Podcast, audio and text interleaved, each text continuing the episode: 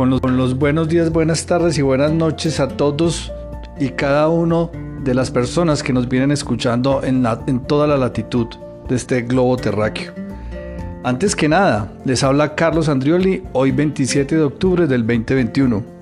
Hay que agradecerles que en nuestro primer episodio hemos tenido un alcance bastante importante. Desde Canadá, Estados Unidos, desde Inglaterra, desde Grecia, desde Colombia, en el eje cafetero, Quindío, Risaralda y Caldas, Antioquia y Bogotá.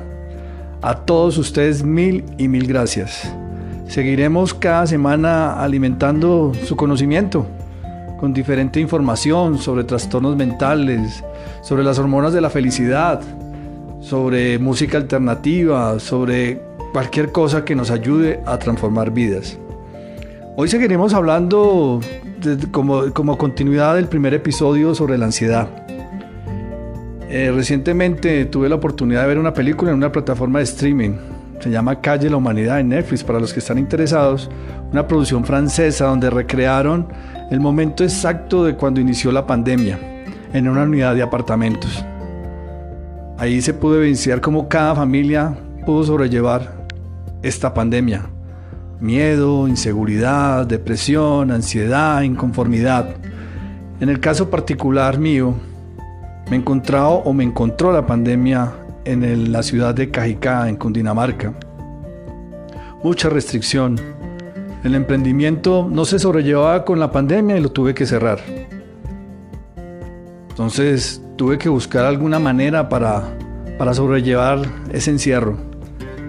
Y pensando en los demás desarrollé un panfleto, particularmente para los adultos mayores que convivían conmigo en ese momento en esa unidad de apartamentos, que los veía muy inseguros, los veía perdidos y les ofrecí mi ayuda para cualquier cosa que necesitaran mercados, para compras de medicamento. En ese momento los tapabocas no eran fácil conseguirlos. En fin, infinidad de cosas que ellos requerían en ese momento.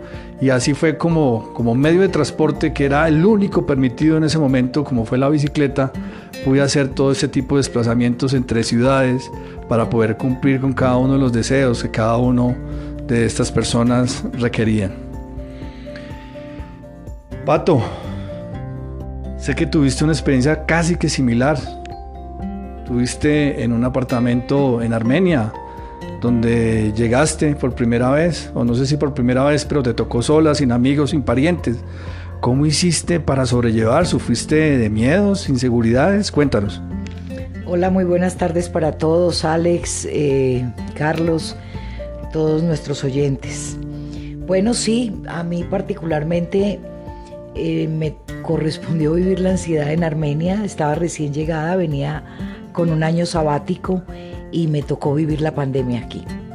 Al principio no fue muy difícil, la verdad estaba como explorando y, y habían como muchos cursos y muchas mm, tareas que tenía que hacer al interior de mi casa, entonces no la sentí.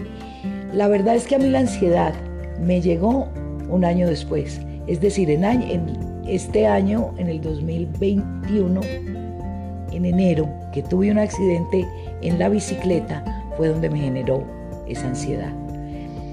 ¿Por qué? Porque ya todas mis coaches y todas las personas con las que estaba trabajando estaban eh, aún estaban bloqueadas, no querían que se les hablara de absolutamente nada, no había trabajo, en mi piso estaba desocupado en Cartagena, entonces económicamente, mentalmente y emocionalmente me, me derrumbé. Afortunadamente el universo se encarga de mandarle a uno de los maestros, me llegó un maestro en particular muy especial y me ayudó a salir de ese letargo o de ese miedo que tenía yo al futuro. ¿sí? porque en realidad la ansiedad se produce por un miedo al futuro, por una incertidumbre de algo que yo no sé qué va a pasar ni cómo manejarlo. Entonces empecé a salir y me refugié en los libros, en estudiar, aprender mucho más de mí.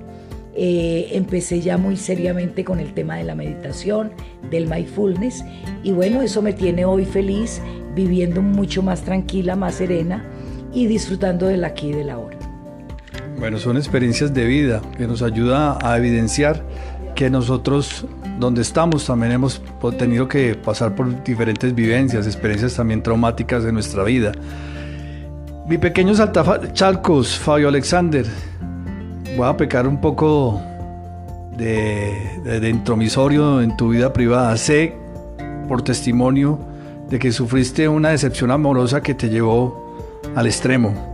¿Quieres compartirnos a nuestros podcasteros sobre cómo la viviste y cómo la sobrellevaste? Hola Carlos, hola Pato, hola Radio Escuchas. Así fue Carlos, eh, una decepción amorosa que así la bauticé en su tiempo.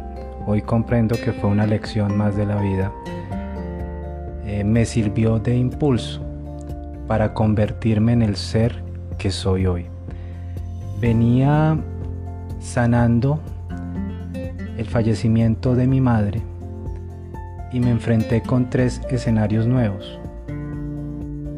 Encontrarme sin ahorros, sin trabajo y enfrentar esa desilusión amorosa que como digo, hoy en día comprendo tanto la muerte de mi mamá como los otros tres escenarios fueron simplemente lecciones de la vida. Eh, la dependencia emocional que yo había creado hacia esta chica me hizo sufrir mucho en su momento. Por ende, me fui para Cartagena tratando de superar, de dejar atrás esa, esa desilusión. Me encontraba allí con una amiga viendo pues esas bodas maravillosas y totalmente acongojado. Mi amiga me dijo, no me va a dañar el paseo, no me joda, tómese una acetaminofén, no le voy a dar palmaditas en la espalda. Básicamente y textualmente, ella me lo indicó así. Al verme sin nadie que me victimizara, reaccioné. Seguí su indicación, me tomé la acetaminofén, se calmó la ansiedad que estaba sintiendo en ese momento y ese hecho me abrió la puerta al mundo maravilloso de la psicología clínica.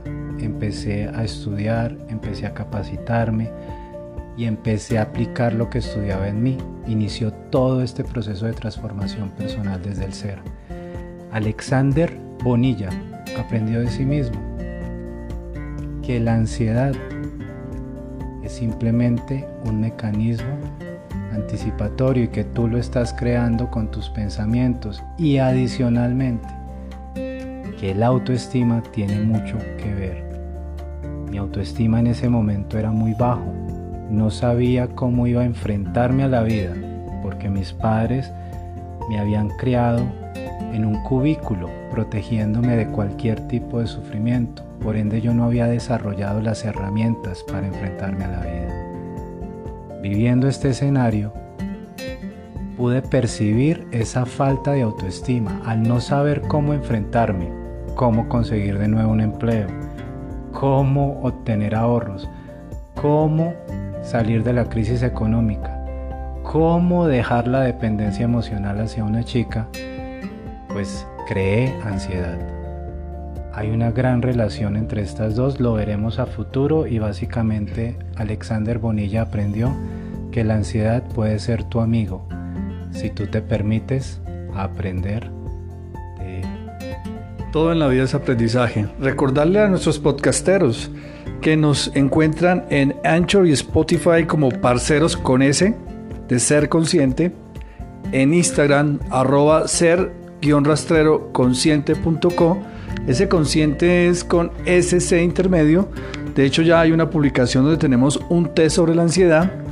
Y para comentarios, sugerencias y preguntas o consultas nos pueden también en el correo electrónico serconscientemente.gmail.com Pato, tú ahorita hablabas de que la ansiedad es un miedo al futuro. Yo quiero preguntarte, ¿hay una relación directa entre tiempo y ansiedad? Sí, lo que pasa es que la ansiedad es la bandera que nos dice que hay algo en nuestro futuro de lo que nos tenemos que hacer cargo. Y como la pandemia fue una cosa nueva, que no la habíamos vivido, entonces eso nos generó de alguna manera el no saber cómo responder a eso en el futuro. ¿Qué pasa con eso? Que la mente es como un mono. La mente salta de presente a pasado y a futuro. La ansiedad se genera cuando yo salto al futuro. ¿Qué me genera el futuro? Miedo, incertidumbre, angustia, porque es algo nuevo que yo no he manejado. Como es algo nuevo, es normal que ese cambio me genere miedo. Ahora, el tema de la ansiedad es cuál? Es como coger los, los, el toro por los cachos. Me hago cargo, porque el futuro no lo sabemos ninguno. Esto es nuevo para todos. Todos estamos iguales en incertidumbre, nos sentimos frágiles, vulnerables. ¿Sí? Pero hacerme cargo implica darme cuenta de mis emociones. ¿Qué estoy pensando en mi cabeza? ¿Por qué tengo miedo al futuro? Me va a salir el trabajo, por decir. Esperar a que tenga la entrevista, no adelantarme a los acontecimientos. Yo por eso al principio del podcast eh, anterior decía, la ansiedad es ir deprisa, más deprisa que la vida. Entonces es estar congruentemente en el aquí, en el ahora y disfrutar de eso que soy. El mañana tú no lo conoces. Y devolverme al pasado implica que me genere tristeza por lo que pudo haber sido y no fue. Y ya no puedo hacer nada también. Entonces es el enfoque de estar aquí presente.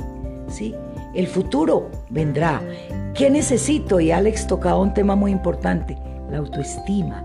Y la autoestima tiene que ser con la seguridad, con la autovalía, con la autoimagen, con la aceptación de lo que estoy viviendo.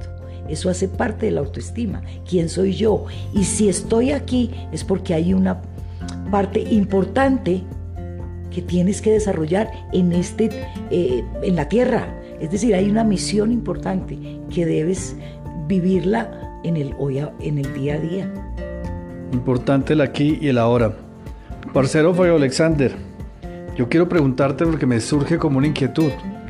¿La ansiedad se presenta de diferente, eh, en diferente rango de edad de alguna manera específica? Vale, los síntomas, Carlos, de la ansiedad podrían ser los mismos, ¿no? Eh, pero las causas de estos síntomas son diferentes. Por ejemplo, en un bebé se genera ansiedad cuando nosotros evitamos que él explore. Cuando tú tienes cargado mucho tiempo un bebé, cuando lo tienes muy controlado y no permites que él explore el mundo a su alrededor, ese ambiente nuevo para él, él se empieza a cargar de ansiedad. Si vamos ya a la etapa juvenil, los síntomas, como te decía, siguen siendo los mismos puedes tocarte el cabello, mover las manos, eh, sentir esa presión en el pecho, pero las causas serán otras. En la adolescencia puede ser una dependencia emocional, puede ser una herida que traiga esta persona de infancia, llámese una herida de abandono, una herida de rechazo, que le van a provocar en su adolescencia ese tipo de ansiedad que generalmente se tapa con lo que conocen muchos psicólogos como los parches, que es la drogadicción, el licor, la rumba, eh, el sexo, las páginas pornográficas, los juegos de azar. Son comportamientos ansiosos. Un adulto puede experimentar ansiedad por la pérdida de un trabajo, por la muerte de un pariente, por una enfermedad. ¿Ves? Las causas son diferentes, pero los síntomas siguen siendo muy similares sin importar en qué edad nos encontremos. Muy importante que dependiendo del nivel de autoestima, tú puedes manejar más conscientemente y hacer una mejor gestión de la ansiedad cuando tu nivel de autoestima es alto, no se va a presentar tan fuerte la ansiedad debido a que tú sabes que puedes enfrentar el escenario futuro que está creando tu mente. Por el contrario, cuando tus niveles de autoestima no son muy altos, te vas a paniquear tan siquiera de pensar en un escenario futuro que tengas que enfrentar.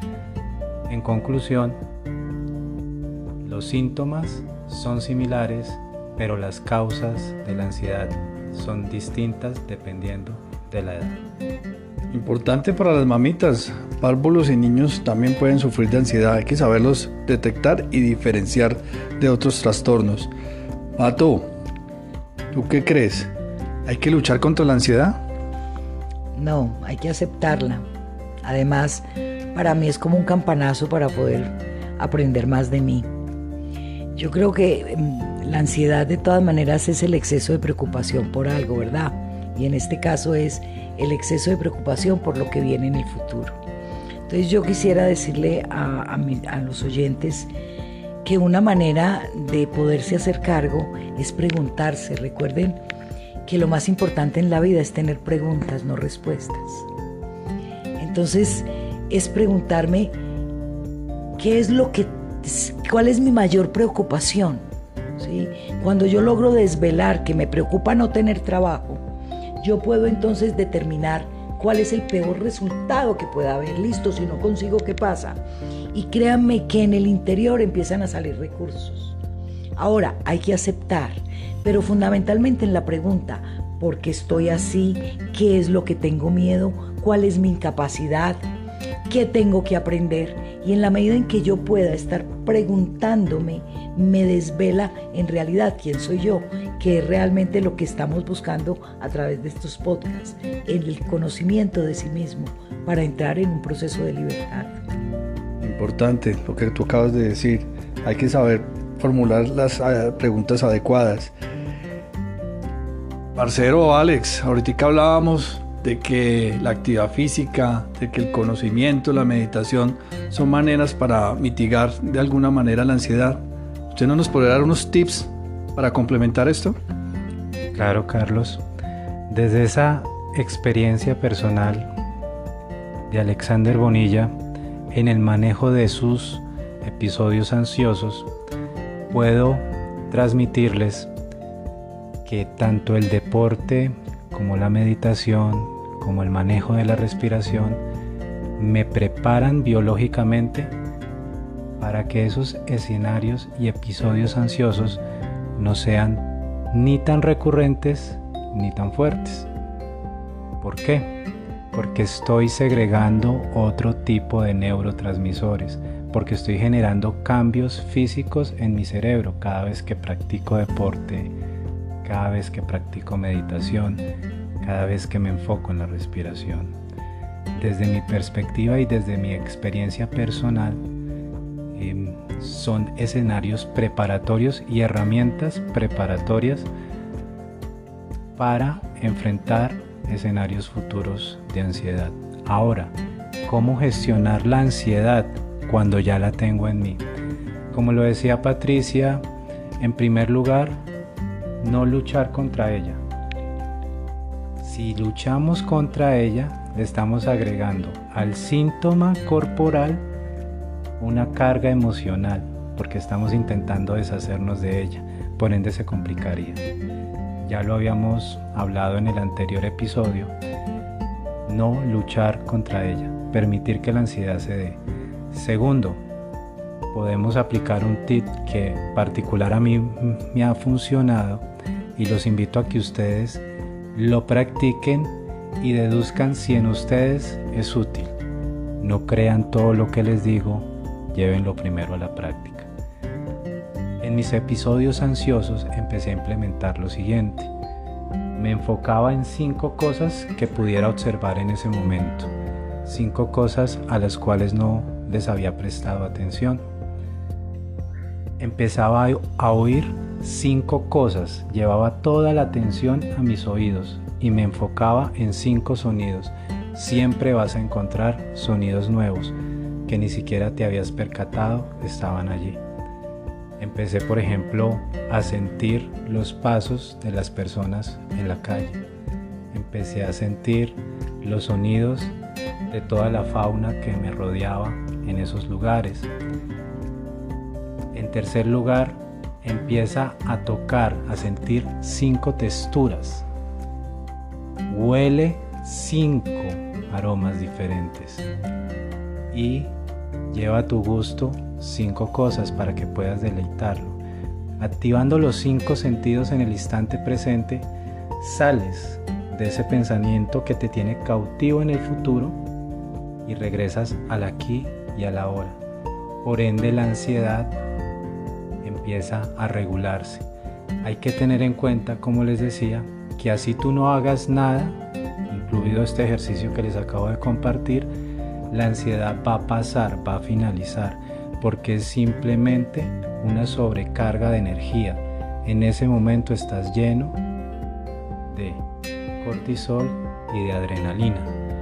Lo que está haciendo tu cuerpo es tratando de liberarse de esa energía. Por eso sientes la necesidad de moverte.